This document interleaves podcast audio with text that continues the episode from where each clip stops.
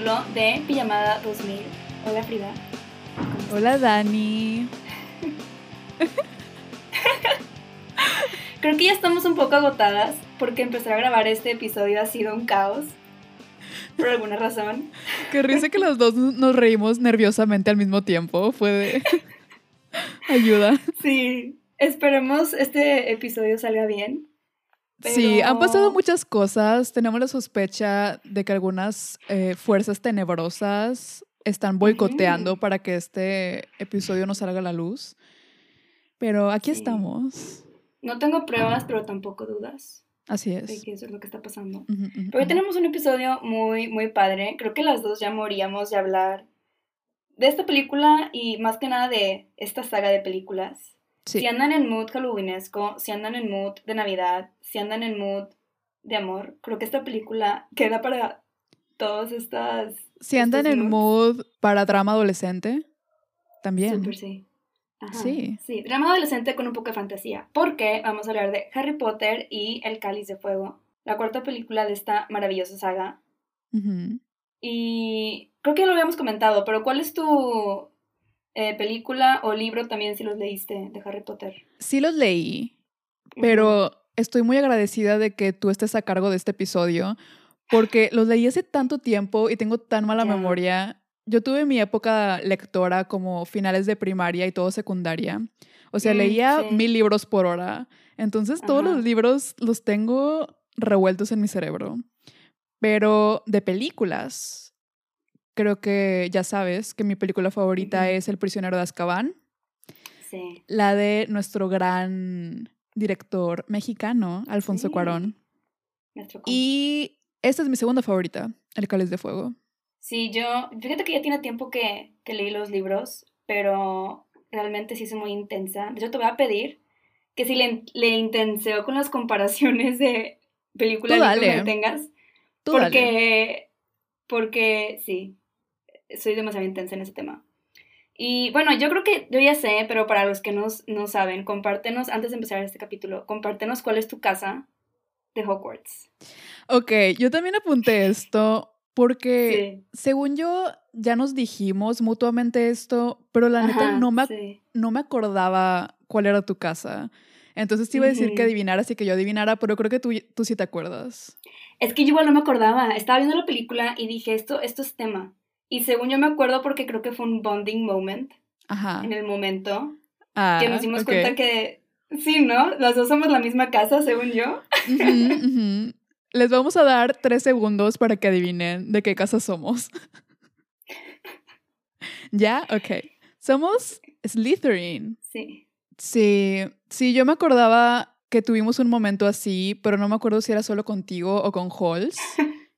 Y creo que fue con, también con Halls, que los tres somos. Sí, sí, sí. Es que Nuestro es muy amigo Halls, que ya que lo mencionamos en el capítulo de Cam Rock, cuando conocimos a Demi Lovato. Ay, sí, es cierto. Sí, está muy loco, porque yo estaba entre dos casas contigo, que suena un poco contradictorio, porque estaba entre Slytherin y Hufflepuff. Sí. Y, y sí, o sea, Hufflepuff Pero tendrías razón.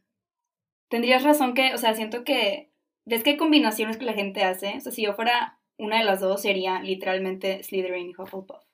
Sí, porque me das esas vibes como positivas y de muy buena amiga y leal. Y entonces yo dije, o es Hufflepuff o también puede ser Slytherin porque una, nos llevamos muy bien y dos, porque siento que eres muy...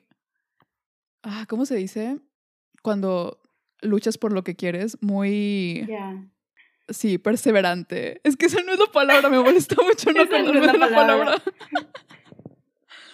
Yo contigo estaba entre Slytherin y Ravenclaw, que siento que son como del mismo lado. O sea, siento que Gryffindor y Hufflepuff son los más parecidos y las otras dos son los más... Sí, siento que tú tienes como que completamente ese perfil. Sí, yo creo que alguna vez hice un quiz chafa de internet y me salió que soy Slytherin Claw. O sea, Slytherin. Ah, mira. A mí Entonces, me salió Slytherin Qué bien, qué bien nos conocemos. wow. ¿Quién lo diría? Podemos leer nuestros perfiles. Eso está cool. Muy bien. Ay, estoy muy nerviosa porque no sé qué estábamos pensando al ver una película de dos horas 40 minutos.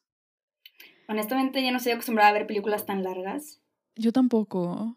La verdad, estoy a un punto de mi carrera en la que me pongo feliz cuando veo que la película dura hora y media. ¿Verdad? Sí, o las películas de antes que, que duran así de 90 minutos. Ajá. 95, o una hora 100. veinte. Yo Una hora veinte. extasiada. Es, es- sí, es Wow. perfecto. Mi attention Sí. span ya no es lo que era antes, desafortunadamente. Sí, y me acabo de dar cuenta que todas las películas de Harry Potter duran más o menos eso, como dos horas 40, dos horas 30, pero no se siente. Sí, que no se sienten, no. Aparte tiene sentido, o sea, porque si quieres pasarte en los libros y cada vez son libros más largos, entonces tiene mucho sentido. Sí, es mucha información. Pero no se preocupen, porque nosotros solo nos vamos a enfocar en nuestra área, que es Sí. el drama adolescente, las sirenas y Robert Pattinson. Y sí, y Robert Pattinson, punto muy importante. Sí, sí, sí. Si empezamos con la película, para llegar a las partes que sí nos interesan, Ajá. Básicamente la película empieza con una pesadilla de Harry, que es, es- sí, es un sueño donde aquí ve como que una forma extraña, la- escucha la voz de Voldemort, volvemos a ver a Peter Pettigrew y de nada se despierta y está Hermione, me encanta que Hermione así como que muy mamá, despertándolos toda enojada de que qué les pasa, tienen que levantarse y ya es tarde, porque van a ir a- al torneo de Quidditch mundial, que es- esto es algo que me encanta de esta película, siento que nos introducen más cultura del mundo mágico y, y me encanta, de hecho creo que es el inicio de cualquier película de Harry Potter más feliz. Sí. Y aquí solo voy a, creo que este va a ser mi único fun fact de comparación de película-libro, porque sí, puedo dar muchos, pero algo que me acuerdo que a mí me impactó mucho es que el libro comienza justo con el papá Weasley, los gemelos y Ron entrando a la chimenea de los Dursley y los Dursley todos espantados y aparte ves que son súper magofóbicos. Entonces súper espantados y es justamente van por Har- Harry a llevarlo al, al torneo. Entonces Sí, sí siempre me fue una escena que me encantó y nunca me gustó que no lo mostraran, pero luego me enteré que sí iban a poner esa escena, pero la cortaron porque tanto Fiona Shaw, que hace de la tía Petunia, y no me acuerdo del nombre del actor, que también es muy bueno, eh, que hace el tío, pidieron que les pagaran más. Y la producción dijo, em, no, una disculpa. Entonces cortaron esa escena. Damn. Míralos. ¿Qué onda, no? Aparte Qué son bárbaros. actorazos, la verdad. O sea, en, en Inglaterra Sí ellos son... son. Sí, son actorazos. Se me hace increíble que no quisieran pagarles más. Prefirieron cortar la escena. Ajá. Pues, o sea, sí es una buena escena, pero igual y no valía la pena porque iban a ser que dos minutos. Sí, la verdad no es, no, es, es chida, o sea, es chistosa y curiosa. Pero aún así tenemos un, un inicio muy, muy feliz y es justamente cuando ellos van en camino a- al torneo. Y justo cuando van en camino eh, se topan con nadie más y nadie menos que Cedric Diggory, interpretado por Robert Pattinson, que este fue su debut en una película. Y, y tú te acuerdas cuando viste esta película en el cine, porque yo me acuerdo cuando la vi y sí fue un impacto. Cuando, cuando Cedric rostro? baja del árbol, es como, wow, o sea, nunca había visto a una persona tan guapa en Hogwarts. No sé, siento que se notaba la diferencia en lo personal. Subió el estándar de belleza en Subió el definitivamente. Justo. Sí, Me da justo. risa que nuestro querido Rob hace una entrada muy Edward Cullen porque salta de un árbol. Sí, güey, es como Yo no me acordaba de eso. manifestando. De la nada. Sí, obvio. Él manifestando sus metas desde el principio. Sí. Sí, esa es la película en la que más greñudos están todos. Y Justo quería hablar de eso también- contigo. Muy horny también. No creo que sea la película en la que están más horny, pero sí está como en el top 3. Creo que se da un tiro con esta y creo que es la que sigue, ¿no? Cuando Ron anda con Lavender Brown. Que es porque es, Ah, creo que es la, Eh, creo que es la 6. es la 6, que ella está hechizada. Sí. Anyways. Pero Sí, su cabellera está fuera de control. Al igual que sus que- hormonas. si hablamos de, por ejemplo, Harry, el personaje, creo que en esta película es en el que más se parece a su versión del libro, porque en el libro siempre dicen que tiene el pelo siempre desaliñado y que no se peina. Y en esta película literal, aparte siento que lo vemos siempre despeinado y sucio. Siempre está sucio o sudando. Sí. No sé por qué. Honestamente no Digo- soy fan de todos con el pelo largo. Cuando Tengo tienes decirlo. 14 años, siempre estás sudoroso. Digo, en defensa de Harry. Un año muy sudoroso. Y yo tampoco soy muy fan del cabello de Harry en esta. Siento que se sale un poco de control, su crepé en algunos momentos. Sí, el crepé. sí, tampoco de Ron ni de Freddie George. Los prefiero con el pelo corto, tipo Mike, ¿verdad? Pero yo los prefiero con el, con el pelo corto. Pero por si quieren saber, sí, la verdad, a Ron sí siento que se le ve bien. Creo que aquí fue cuando empezó mi crush hacia Ron Weasley. Porque. Mm, buen punto, buen punto. A mí, mi crush con Ron siempre fue de chica. La 1, la 2, la 3. En la 4 me dejó de gustar. Y oh. luego regresó a gustarme en la 5. Entonces creo que justamente es la 4 donde no se me Creo que es el cabello. me gusta. El cabello es el, turn off. Sí, no sé, yo siempre lo amé, pero en la 4 dije, wow, estoy enamorada. Oye, pero sí está cool. Tú puedes tener el ron de la 4, yo tengo el ron de la 5. De todas las demás, ok, that's fine. todas las demás. sí. Creo que aquí empezó este mi amor como a los hombres tontos, o sea, no que Ron sea tonto, pero sabes a lo que me refiero. Sí, entiendo tu punto. Sí, sí, sí. el comic relief. Sí, los hombres tontos son mi tipo favorito de hombre. Y vaya que Ron sí es muy tonto en esta película. Creo que es por su inmadurez, ya hablaremos de oh, eso. Sí.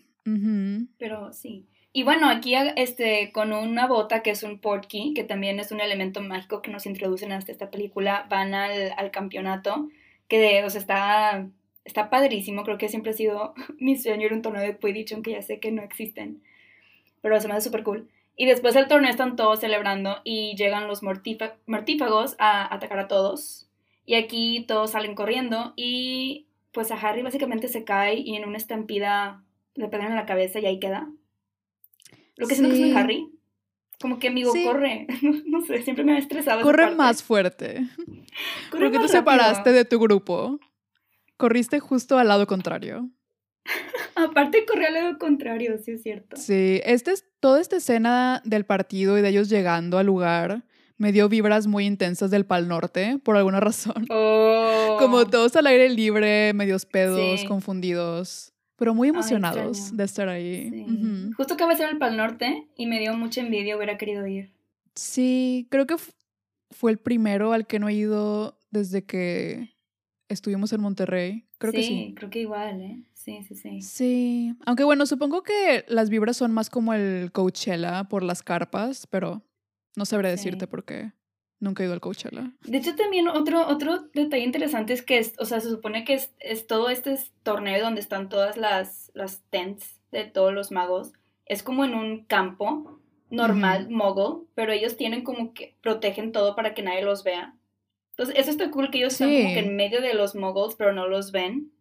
Y justamente los mortífagos llegan, y creo que en la película no se explica, pero están como no reclutando, pero atacando a moguls porque ya no quieren, pues es como de las ideologías de Voldemort. Oh.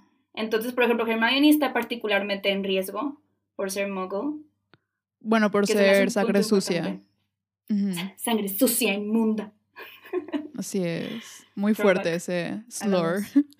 Eh, yo amo cuando entran a la tienda de acampar pequeña, que es gigante por dentro, y Harry está todo impactado y dice, me encanta la magia. Porque no sé, o sea, me gusta mucho cómo han pasado cuatro años, pero todo sigue siendo novedad y emocionante para él. Se me hace muy. Es que creo que él nos representa, o sea, todos estamos descubriendo este mundo a través de Harry. Totalmente. Y aunque Harry técnicamente, o sea, eh, su mamá era mogul, pero su papá sí era mago, él creció en el mundo mogul. Entonces, y eh, aquí es la diferencia, ¿no? porque Hermione también es mogul. Pero Hermione, pues, lee un chingo. Entonces, como que sí, Sabe, sabe cómo funciona todo, pero Harry como que le vale. Entonces, por eso siento que él se sigue sorprendiendo de todo porque no tiene idea de cómo funciona. O sea, incluso en esta escena donde llegan los mortífagos y luego él se queda en el suelo y luego van Harry y Hermione a ayudarlo, él ve en el cielo una marca. Y a mí se me hace increíble que él no sepa qué es, porque, o sea, Voldemort mató a sus papás y él literalmente está de ¿qué es? Es como, es algo, a leer. Es algo que directamente te afecta, aparte. O sea, si fuera otra cosa random, de mitología, de otra cosa, ok, entiendo. O sea, no, no les mucho. No sé. Pero es algo sobre, sí, el asesino de tus padres que puede que vuelva por ti, ¿sabes? Quiero pensar que psicológicamente se disasocia, se disasocia del tema y como que no quiere investigar. Pero Hermione tuvo que decirle, es la marca de Voldemort, es la, es la marca oscura. Y el de, ah, ok, wow. Y la marca oscura la lanzó el gran Doctor Who. David Tennant, me encanta. ¿Lo, has visto en, en Good Omens? ¿No, has visto esa serie? No, esa sí te la debo, amiga. Pero la, lo vi como villano en Jessica Jones. Mm, ¿Tú lo viste? Es, sí, es, es muy bueno de villano. Yo estaba aterrada viendo la primera temporada de Jessica Jones. Me dio mucho miedo su personaje, entonces hizo un buen trabajo. Hace un buen trabajo. aquí, también, con su lengüilla, moviendo la lengüilla como serpiente. Sí, moviendo la lengüilla. Que eso fue improvisación de él, eso tampoco es parte del oh. personaje. Yo lo inventó y creo que es parte muy clave porque así se reconoce que es Barty Crouch Jr., el hijo de Barty Crouch, que en ese momento... ¿Es el ministro de magia Barty Crouch o es Cornelius Fudge? Según yo sí es el ministro. Sí. Y bueno, también aquí hay una escena súper chistosa donde llega Bertie Crouch y piensa, piensa que estos tres adolescentes fueron los que eh, hicieron la, la marca tenebrosa. Sí, y Harry no sabe ni qué es. Entonces por eso se da cuenta que no fueron ellos. De que no se puede defender. Ajá. Ni siquiera se puede defender porque no sabe lo que es. Quiero hablar un poco del partido antes Ok. Porque nunca me había dado cuenta de cuando Draco se encuentra con ellos y les presume que él tiene mejores asientos porque no es pobre, etcétera.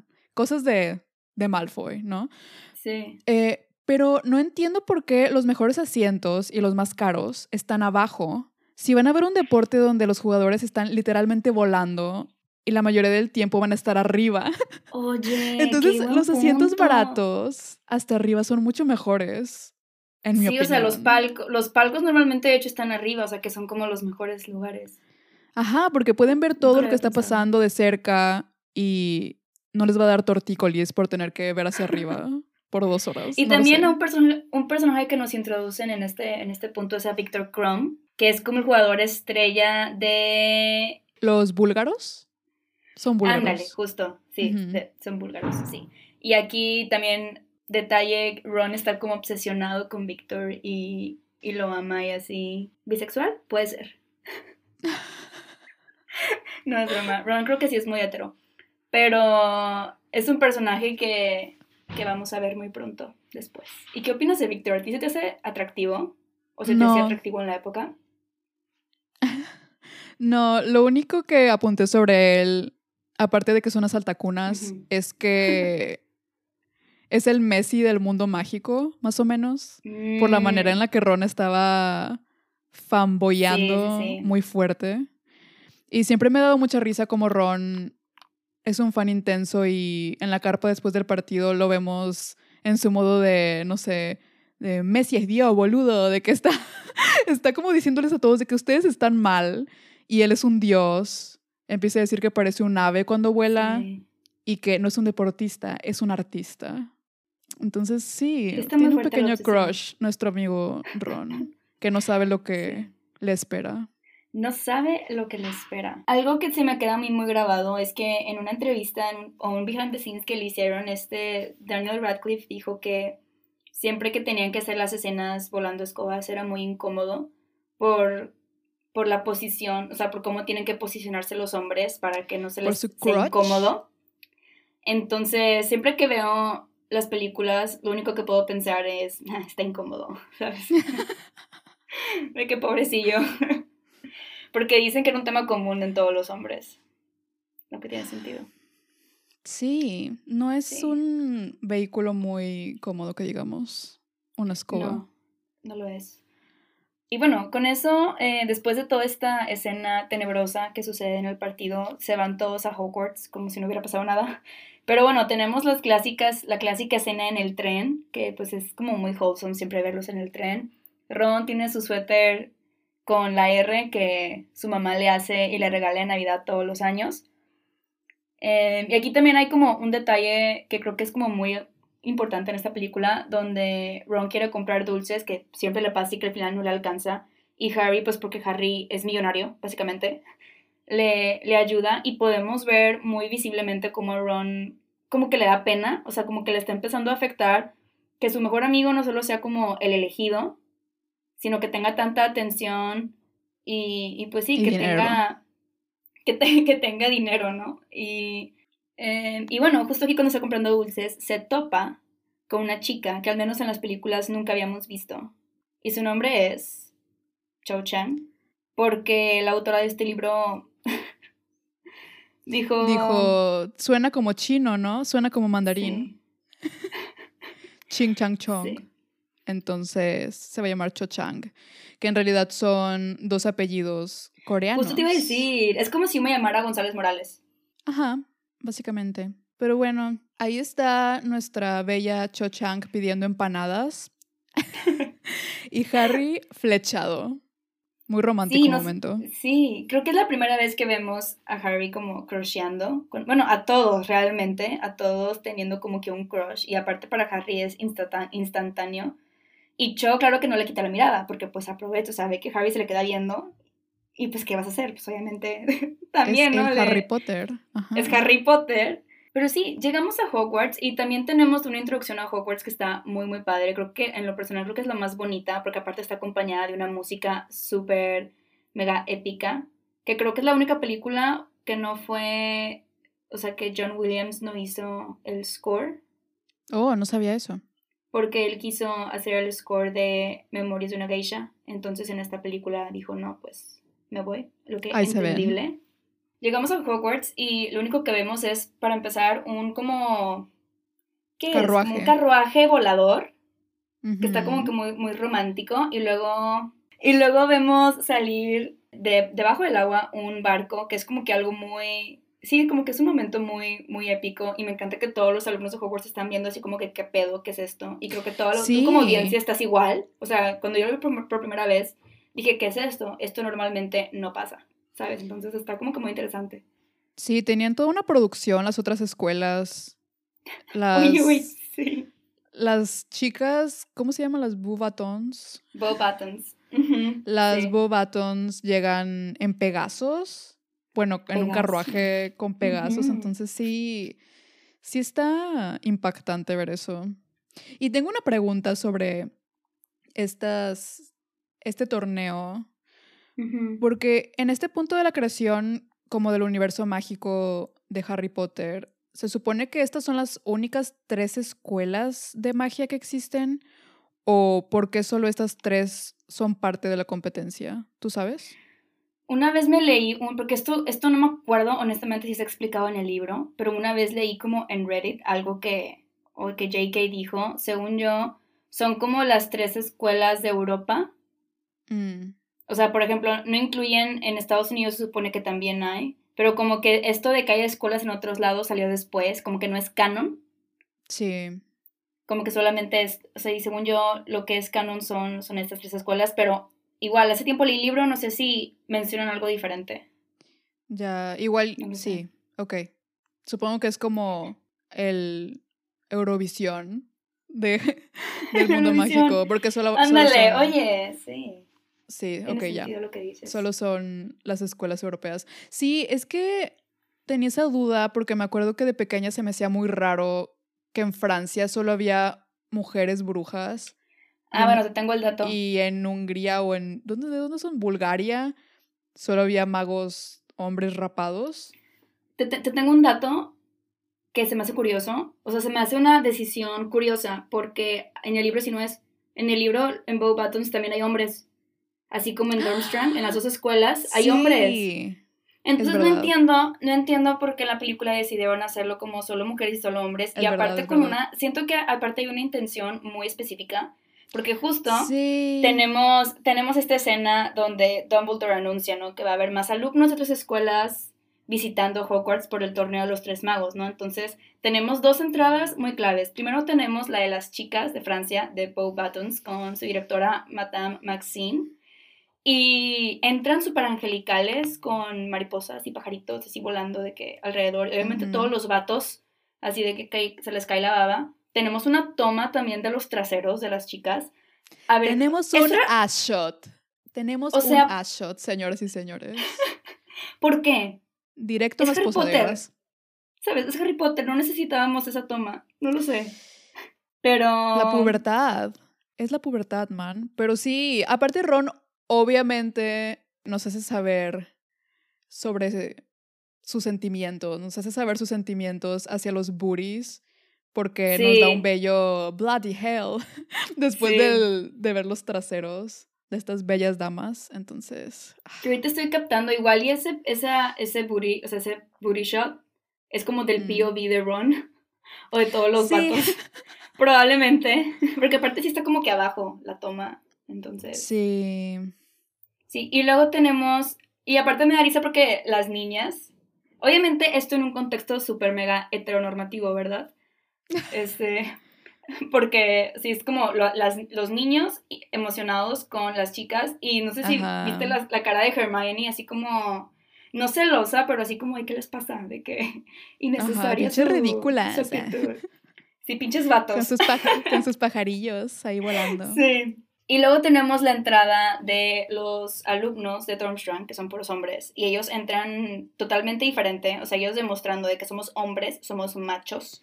Eh, Vamos a golpear el piso con nuestros bastones lo más fuerte que podamos.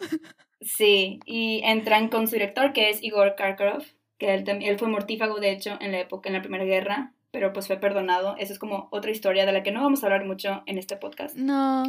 Pero bueno, él está ahí. Y justo en esta escuela está Victor Crumb. Y aquí me, es, es lo El mismo. Ellos entran y Hermione y todas las niñas parándose así de que, wow, Qué hombre. qué hombre. Y Ron, Sí. Ron también. Ron eh, también. Ron dijo, wow, no puedo creer que mi hombre está aquí con nosotros en esta bella velada. Sí. La verdad, su, su rutina de bastones me recordó a la rutina de rifles de Cadete Kelly. ¡Ah! Frida. No sé por qué fue lo primero que se me vino a la mente, pero lo siento, chicos, pero Hilary Duff lo hizo mejor, en mi opinión. Y bueno, aquí tenemos la típica cena de Harry Potter. También nos presentan el cáliz de fuego. Llega Barty Crouch y pues dice, ¿no? Que, que va a ser el torneo de los tres magos, que son compe- competencias. Y aparte me da risa que, o sea, creo que pueden participar de 17 para arriba, que es como que una nueva regla. Pero literalmente dicen de que, o sea, gente se puede morir. Y es como, estás dejando que tus alumnos probablemente, Sí. posiblemente se mueran. Siempre se me ha hecho muy loco. Muy shady todo. Aparte, bueno, a mí me dio mucha nostalgia ver esto porque se sentía un poco, no sé si en tu secundaria o primaria también tenían como unas mini olimpiadas que todos los salones como no, pero iba a las del competían- Félix. Ah, ¿ibas, ¿ibas a los de mi escuela? Sí, güey, es que mis primas estaban en el Félix, entonces iba de que a sus kermeses y así, y a las que hacían, de que a ver. Sí, era como una copa, bueno, no realmente, no era como, como eso para nada, pero nos dividían como en casas, o sea, éramos de que los rojos, los azules y los amarillos, creo. Entonces sí, hacíamos deporte, obviamente yo perdía en todo, eh, me la pasaba comiendo banderillas, pero no sé, me dio como esa vibra de emoción, de va a haber una competencia, sí. en lugar de clases vamos a ir a ver competencias y ver a otros competir y, solo le vamos a echar porras. Pero sí, no sé, me dio nostalgia de, de eso, o sea, de que va a haber un gran evento en tu escuela y va a estar divertido. No lo sé. Sí, siempre, creo que de chico es un buen momento. Me acuerdo que en prepa, no sé si te acuerdas, intentaron hacerlo, de que una semana en lugar de clases tenías que hacer deporte y era como, güey, no, no, Chica. no, gracias. Chica, yo ningún día estuve ahí en esas Olimpiadas de la preparatoria. Güey, yo, O yo, sea, yo, pues, yo me iba básquet, a entonces- escondidas. De verdad. Oye, pero ¿no te acuerdas que tenían estas mangas? Yo me acuerdo que solamente iba para, o sea, medio jugar básquet. Bueno, sí jugaba básquet, honestamente, pero me daba flojera. Pero después había mangonadas y troles y comida, y eso es lo que valía la pena.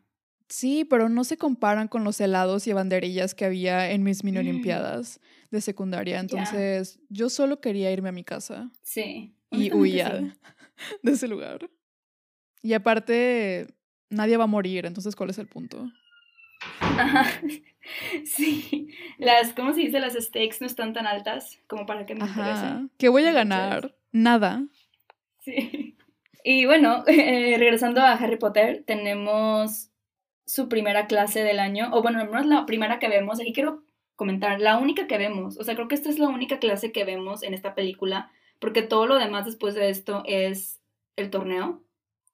Pero de primera clase con Alistair Moody, que es como el nuevo maestro de las artes oscuras, que famosamente es un puesto que está... Sí, como que tiene un, un curse, ¿cómo se dice? Un... Una maldición.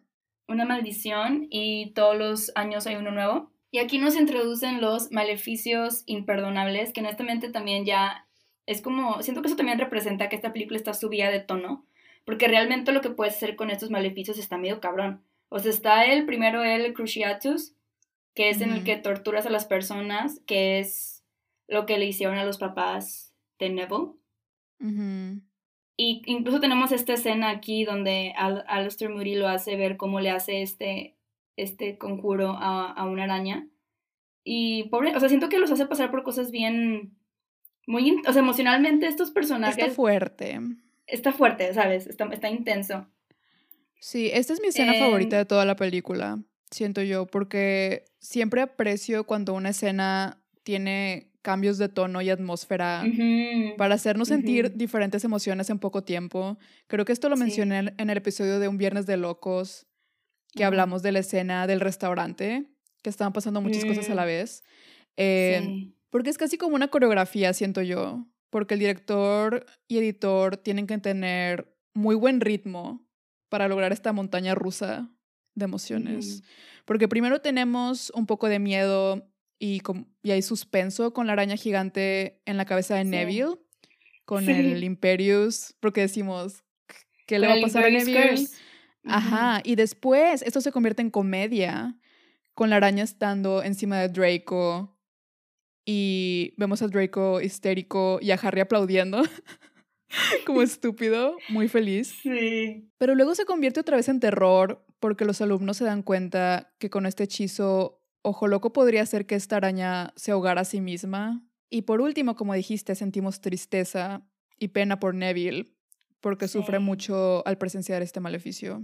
Entonces sí, no sé, disfruto muy mucho cómo está construida esta escena. Sí, justo, tiene, tiene muchos cambios de emociones esta, esta escena. Llega el Cruciatus y también Neville se ve que está sufriendo. Hermione también, pues como que no le gusta ver cómo está sufriendo Neville y se le pone más o menos al tú por tú a, a Ojo Loco. Se le pone al brinco. Y dice, basta, basta. Y luego Alistair Moody llega a un punto más intenso y pone a la araña enfrente de Hermione y le dice cuál es el tercer conjuro. Y pues es Avada Kedavra. Entonces mata a la araña con Avada Kedavra. A mí me encanta esta toma porque estamos viendo a Hermione y a la araña. Y justo cuando mata a la araña, el enfoque cambia a Harry, que está un poco más atrás. Y no sé, es muy buena, o sea, es una, no, sobreactúa Daniel, Daniel, mi amigo, Daniel Radcliffe. Dani. Ah, tu tocayo. Me, ay, tocayo. Pero me encanta que en sus ojos podemos ver como su realización de, no mames, así se murieron mis papás. O sea, siento que él nunca haya presenciado ver a Bada Kedavra, o sea, ese conjuro hecho en otra, en otra persona o en lo que sea. Y, y, justamente luego Moody le dice, y solamente una persona en este, en este cuarto ha sobrevivido a ese conjuro, y pues es, es Carrie. Se me hace una... Sí, es una escena demasiado, demasiado intensa y también le da más protagonismo a Neville. No sé, siento, en esta película, creo que mi, de los mis favoritos es, es Neville, se me hace muy Neville brilló en esta película. Neville brilló, justamente. Sí, siento que sale un poco de su, de su caparazón en esta, en esta película. Sí. A pesar de que también sufre al principio. Y bueno, y después de esto hacemos corte y eh, vemos el cáliz de fuego y básicamente todos están metiendo sus nombres para ser elegidos, para ser los campeones y potencialmente morir en este torneo. O sea, yo no lo entiendo. O sea, aunque yo tuviera la edad, yo no participaría, pero bueno, no soy muy valiente. Es como estar emocionado por apuntarte a los Juegos del Hambre. No lo sé. ¿Tú qué prefieres, Juegos del Hambre o el Torneo de los Tres Magos? Creo que el Torneo de los Tres Magos, porque hay menos probabilidades de que me elijan y aparte los retos están un poco mm. divertidos. No solo es matazón, ¿sabes? Sí, no solo es matazón, eso sí. Este, y bueno, aquí vemos a Cedric Diggory, tenemos una muy buena escena con Freddy George. Ellos creo que tienen 16, entonces no pueden participar, pero se toman una, una poción que se supone que va a engañar al cáliz con su edad. Y al momento de, de, meter sus nombres salen volando y se convierten en, en viejitos. Lo que creo que ya ha sido, no, no sé, en, en, en, los círculos de Harry Potter de Twitter se ha hablado mucho de esta escena, ¿no? Que es muy triste, que es la, es la única vez en la que ambos gemelos se vieron siendo viejos porque... Ay, ni siquiera quiero decirlo. Porque RIP. Porque, porque RIP. Porque pues Fred desafortunadamente, desafortunadamente muere después. Sí, no me acordaba de eso, pero sí. yo me reí mucho cuando logran entrar al círculo de protección y, y dicen, ¡Yeah! Oye, sí. Siento que son como Skater Boys. Es la versión de Skater Boys del mundo mágico, como que esa vibe. Ándale. Y súper seguros de que habían funcionado y, y que, ¿sabes? O sea, no sé, me encantan. Creo que son, no hemos hablado de esto, ¿cuáles son tus, o quién es tu personaje favorito, o quién es, de Harry Potter? Creo que siempre ha sido Ron. No lo sé, Ron y Tonks también, Ninfadora. Ah, Ninfadora, buenísimo, sí. ¿Cuáles son los tuyos? De chica era Hermione, la verdad. O sea, de hecho, gracias a Hermione yo empecé a leer libros de que fuera de clases. O sea, porque quería ser como ella y realmente sí me motivó a leer. Pero creo que después leyendo los libros cambió mi, como mi punto de vista. Y justo Ron se convirtió en mi personaje favorito junto con Freddie George, que en las películas no salen lo suficiente para mi gusto. Y, y Ginny me encanta, pero obviamente no en las películas. Ginny en los libros es también de mis favoritos. La mataron Todos los Weasley. en las películas. Ay, sí. No le hicieron justicia. Era un gran, gran personaje. Pero... Y bueno, y Bellatrix Lestrange. Ya sé que es villana, pero... Oh, Chef's Kiss, este personaje me encanta. La bella Elena. Me encanta, sí. Es que Elena hace todo bien. Pero bueno, sí, aquí en el Cáliz de Fuego también vemos a Victor Crumb meter su nombre y me encanta que va caminando como que todo serio. O sea, Víctor, o sea, nunca lo vemos sonreír, de hecho, a este personaje. Y cuando pone su nombre, le echa una mirada a Hermione. Y Hermione así como... O sea, pero ¿sabes cuál es el problema? Es que el actor se ve demasiado grande. Se ve de 26. Sí, se ve muy viejo. Probablemente sí tenía esa edad, no lo sé. Pero sí se ve muy grande. Entonces es como raro. Es la barbita. sí, y aparte, pues, el coco rapado. ayuda. De hecho, creo que el actor en toda la película tiene, tiene dos líneas. Sí, sí te creo. Sí. sí. Es que como dice Hermione, él no es de palabras, él es más físico. Espera, esa es mi frase favorita de la película. Me encanta esa frase. Aparte, el momento en el que... Porque Harry le preguntan, bueno, no, no, le pregunta así de, ¿has hablado con Victor Crumb del torneo? Y ella de, no, no, no hemos hablado del torneo. No hablamos de nada, de hecho. Él es un, es un ser muy físico. Y ese momento en el que Javi se le queda viendo de, güey, ¿qué estás Por favor, no me cuentes que fajaste con Victor Crumb. Por favor, no. Y Hermione, Hermione se ríe y solo luego le dice de que no, solo realmente nada más me debe estudiar. Y yo, amiga, no te creo nada. ¿Cómo me, o sea, ¿cómo que nada más te ve estudiar? No. Qué miedo. Uno, la verdad que creepy. Pero yo no siento que eso sea lo que hace. Sí, bueno, Víctor queda, también queda el bello Cedric. Y Fleur de la Cour. Fleur de la Cour. Sería la, la otra concursante. Y después, pues obviamente Harry Potter tenía que estar involucrado en todo este desmadrito y su nombre también sale, lo cual es imposible porque uno es menor de 17 y dos se supone que son tres magos y no cuatro. Y aquí me encanta la cara de Ron. Ron se le queda viendo como traidor. ¿Cómo pudiste meter el nombre?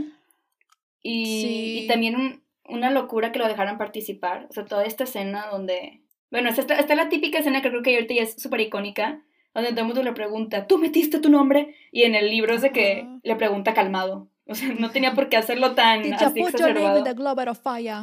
Pero sí. No entiendo por qué, o sea, sé que hay reglas y que el cáliz de fuego tiene la última palabra, pero cuando obviamente algo raro está pasando y la gente está sospechando de que hubo trampa o algo pasó, pudieron solamente haber anulado ese último papel y ya. Exacto. Solo no lo manden. El cáliz de fuego, porque dices que lo que escoge el cáliz de fuego es un contrato, un contrato que no puedes romper. Güey, pero es un objeto, o sea, no sé. ¿Qué te va a hacer? como- ¿Te va a succionar? ¿Te va a asesinar el cáliz? Estoy muy confundida. O sea, solo no manden al pobre niño. Al pobre Harry que se está miando de miedo. Uno de mis personajes favoritos también, Minerva McGonagall, claro que lo defiende como toda persona con lógica, de que con sentido común, de cómo vas a mandar a un niño de 14 años, que aparte no tiene las mismas habilidades que Cedric, que tiene 17, o sea, que lleva más años estudiando magia, y aparte que Sí. Harry no es muy estudioso, o sea, Y que agrégale eso. Messi. Y que Y literalmente que Mes- Messi y que está del Messi, mundo mm. mágico. Entonces, Sí. Pero bueno, en esta película vemos por primera vez a Ron sacando su lado oscuro, como tú dijiste. Sí, le bien, saca su Su inseguridad y su... envidioso, ajá, celoso y con inseguridades, que es normal. Es un niño de 14 años. Es que es normal. Y aparte agrégale, agrégale que viene una familia con mil hermanos. Y o sea, él siempre todo de segunda mano. O sea, siento que sí tiene un complejo de inferioridad y no ayuda que su amigo sea de que mega hiper famoso. O sea, el elegido. O sea, el elegido. Entonces aquí sale a relucir este aspecto. Y aparte es Pisces. Así que completamente normal su comportamiento. Acabas de dar, darle el punto. No son, no son sus traumas infantiles, es que es Pisces. Es Pisces. Es pisciano. Nuestro pequeño Ron. Lo queremos mucho. También tiene una muy buena, muy buena línea cuando Sirius, este Sirius Black se le aparece en la chimenea justamente para ver qué onda con Harry porque su nombre salió en el cáliz de fuego. Y cuando están hablando, Ron escucha voces y baja. Y, y Ron, ¿de que con quién estás hablando? Seguramente estás practicando para tu próxima entrevista. es como, wow, shade. Porque justo Más acaba de tener su, su entrevista. Harry con también el muy buen personaje Rita Skeeter Iu, la que no será lo odio, la suficiente en las detesto. películas. Claro, es y de hecho es lo mismo, no pasan aquí lo que Hermione hace con Rita Skeeter. ¿Te acuerdas lo que hace en los libros con ella? No. ¿Lo de que está enamorada de Harry o qué? Es que justamente, que esto también es un gran... Creo que ya estamos llegando a la parte que nos encanta, ¿no? Rita Skeeter empieza a publicar chismes adolescentes en el periódico, en el Daily Prophet, Drama. de Hermione y Harry, o este Harry y Victor, y Hermione se harta, y entonces se da cuenta que Rita Skeeter es un, un animagus, que es un detalle que no está en la película. Es un, de hecho, un animagus ilegal, se supone que cuando tienes un animagus, tiene que ser legal y el ministerio tiene que saber, pero ella no, ¡Qué y creo que es como un insecto, no sé si es una abeja o un tipo de insecto que vuela. Hermione se da cuenta y cuando está de- en un- como insecto, la tipo la cacha en un, en un mason jar o en algo así y ahí la deja por mucho tiempo un para la- enseñar una lección de que no puede andar hablando de personas y chismoseando. Mejor lo hubiera aplastado. Porque pinche vieja. Mejor que la cochina, Que le pone las chichis en la cara a Harry. Cuando lo mete al cuarto, ese apretado. Güey, le dice, pero le dice, ay, ¿qué es, ¿qué es este cuarto? Y Harry le dice, un closet. Y ella le contesta, ay, te vas a sentir como en casa. Porque literalmente dormía de que en un Sí. closet, güey. La verdad, mamón, güey, mamón ese comentario. Ah, qué risa. Pero no, no sé, no, no te acerques así a un niñito de 14 años. No, bueno, no, como yo diría, 12 años, que lo hace peor. Pero es como el, Ah. el típico personaje de periodista paparazzi, o sea, intensa. Pero lo bueno es que al menos en los libros Hermione sí le, le enseña su merecido y creo que no, no la saca del, pues de este jarra, de este jarro, de este frasco, hasta que como que dice que aprendiste tu lección, creo. Sí, sí recuerdo, sí recuerdo bien. de- el insecto de... Sí. Ya hablamos de cómo, este, pues los adolescentes, ¿no? De que los chicos empiezan como a tener intereses románticos, pero ellos no son los únicos. También Hagrid, Hagrid está muy emocionado porque como que también está crushando con Madame Maxime. Y justamente antes de la primera prueba, va con Harry a enseñarle los dragones, que pues los dragones son parte de la primera prueba. Pero aquí Hagrid no solamente fue a eso, Hagrid está en una cita Y lo vemos peinadito, con gel en el cabello. El y una multitasking. flor. El multitasking, el pero se me hace muy cute. Sí. Se me hace muy y cute. Harry, está Harry le dice, Hagrid, you comb your hair. sí. Muy romántico el Hagrid. Luego, antes de la primera prueba, está esta escena muy de película de prepa, que es en la que todos traen los botones de Cedric, que dicen Justo. Cedric Rules. Potter stinks. Y- Ah, Cedric. Rules y Potter stinks. Stings. Me da mucha risa como todos pasan y ven a Harry y le dicen, You stink, Potter. Es como un insulto muy británico, no sé, de que you stink, Sí, sí, you sí lo es. Sí. Y también me encanta justo en esta parte que como que Ron y Harry no están acostumbrados a insultarse. Entonces cuando Mm. se encuentran lo intentan, pero como que no les sale. Como que son nuevos en Sí. esto de estar peleados y se me hace muy cute.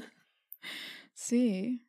Pero el que es muy bueno peleándose es Draco Malfoy. Mm, Porque vemos la escena Sí. principal de Malfoy en esta película, que es cuando Ojo Loco lo Sí. convierte en hurón por ser una rata de dos patas, porque iba a atacar a Harry cuando estaba de Sí. espaldas. Y está muy loco que le- Draco sale en esta película muy poquito, no me acordaba.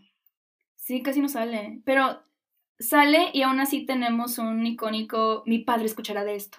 O sea, no, no se libra de, Claro. de decir no esa libramos. clásica frase de Draco Malfoy. Sí, y Me con lo poco que sale, escena. aún así hay mil edits en TikTok de Draco arriba del árbol. No sé Ah, si tú sí, sí, estás cierto. en Potter Talk, Draco Talk, Sí, como se sí, llame, sí estoy. que es una locura. Las generación Z están obsesionadas con Malfoy por alguna razón. Yo no entiendo por qué, en lo personal. Siento que no es un... No, Simplemente no. no lo sé, me cae muy mal. Creo que, Sí. bueno, yo me acuerdo que nuestra gene, creo que sí era como, o sea, también de que Malfoy era el guapo, era el crush de muchas. La verdad, a mí nunca se me hizo atractivo, pero creo que, es algo común. Sí, en serio, yo no sé por qué yo, yo lo estoy sintiendo más fuerte ahorita.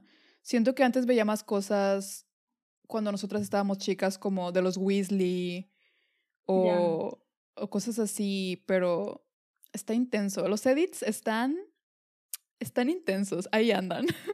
Sí, sí, ya se intenso. imaginarán los Imagine con Draco enamorándose de ti. Pero honestamente los videos están buenos. Yo puedo estar horas en Potter Talk. Yo sé, Y es la verdad no puedo, no puedo juzgar a estas morrillas porque yo cuando lo descubrí primero me dio mucho cringe, pero luego me Sí. seguían saliendo y yo los veía completos. Yo de qué, ¿cómo que los gemelos se están peleando por mí, sabes? Esto me Sí, sí, es interesa. cierto. ok, y llegó el momento de hablar de, de cuando empieza como estos rumores del romance. Antes de la primera prueba, Hermione está como que muy nerviosa. Entonces tenemos esta escena que ella está afuera de la carpa. Está tan preocupada que entra y le da un abrazo a Harry. Y justo ahí está Rita Skeeter y les toma, les toma una foto. Pero creo que hasta este punto, yo me acuerdo que en esa época como que muchos sí veían más a Hermione y Harry estar juntos que Ron y Hermione. Mm, ¿Tú, eh, ¿Tú cómo percibías de que ese abrazo que siento que para muchos fue como que, oh, sabes, no sé, Yo nunca los chipié, la neta. Yo sí. no sé, por alguna razón no. Tampoco me acuerdo de como shipear muy fuerte a Ron y Hermione al inicio. O sea, cuando Sí. estaban estrenando las películas. Pero para mí hace mucho más sentido que Hermione y Harry. No sé tú qué Sí, piensas. yo, yo creo que era como lo lógico, todo el mundo pensaba de que Harry y Hermione, pero a mí me, a mí me gustaba mucho que no, que se quedaran como amigos, de que se Sí. vale tener una amistad que sea platónica, ¿sabes? Y que su preocupación sea de amigos. Y se me hace un momento muy cute, este momento que ella realmente está preocupada, preocupada por su amigo. Y, y va y le da Hermione un se la pasa infartada en toda la película. Muy preocupada por su hijito sí. Harry. Porque está bien menso, está súper güey. Bueno, sea, y... En la prueba y que vemos la de los dragones. Perdón. Iba a decir lo mismo que tú, dilo tú, dilo tú. Porque sí, ya sé a lo que vas, ya sé a lo que vas.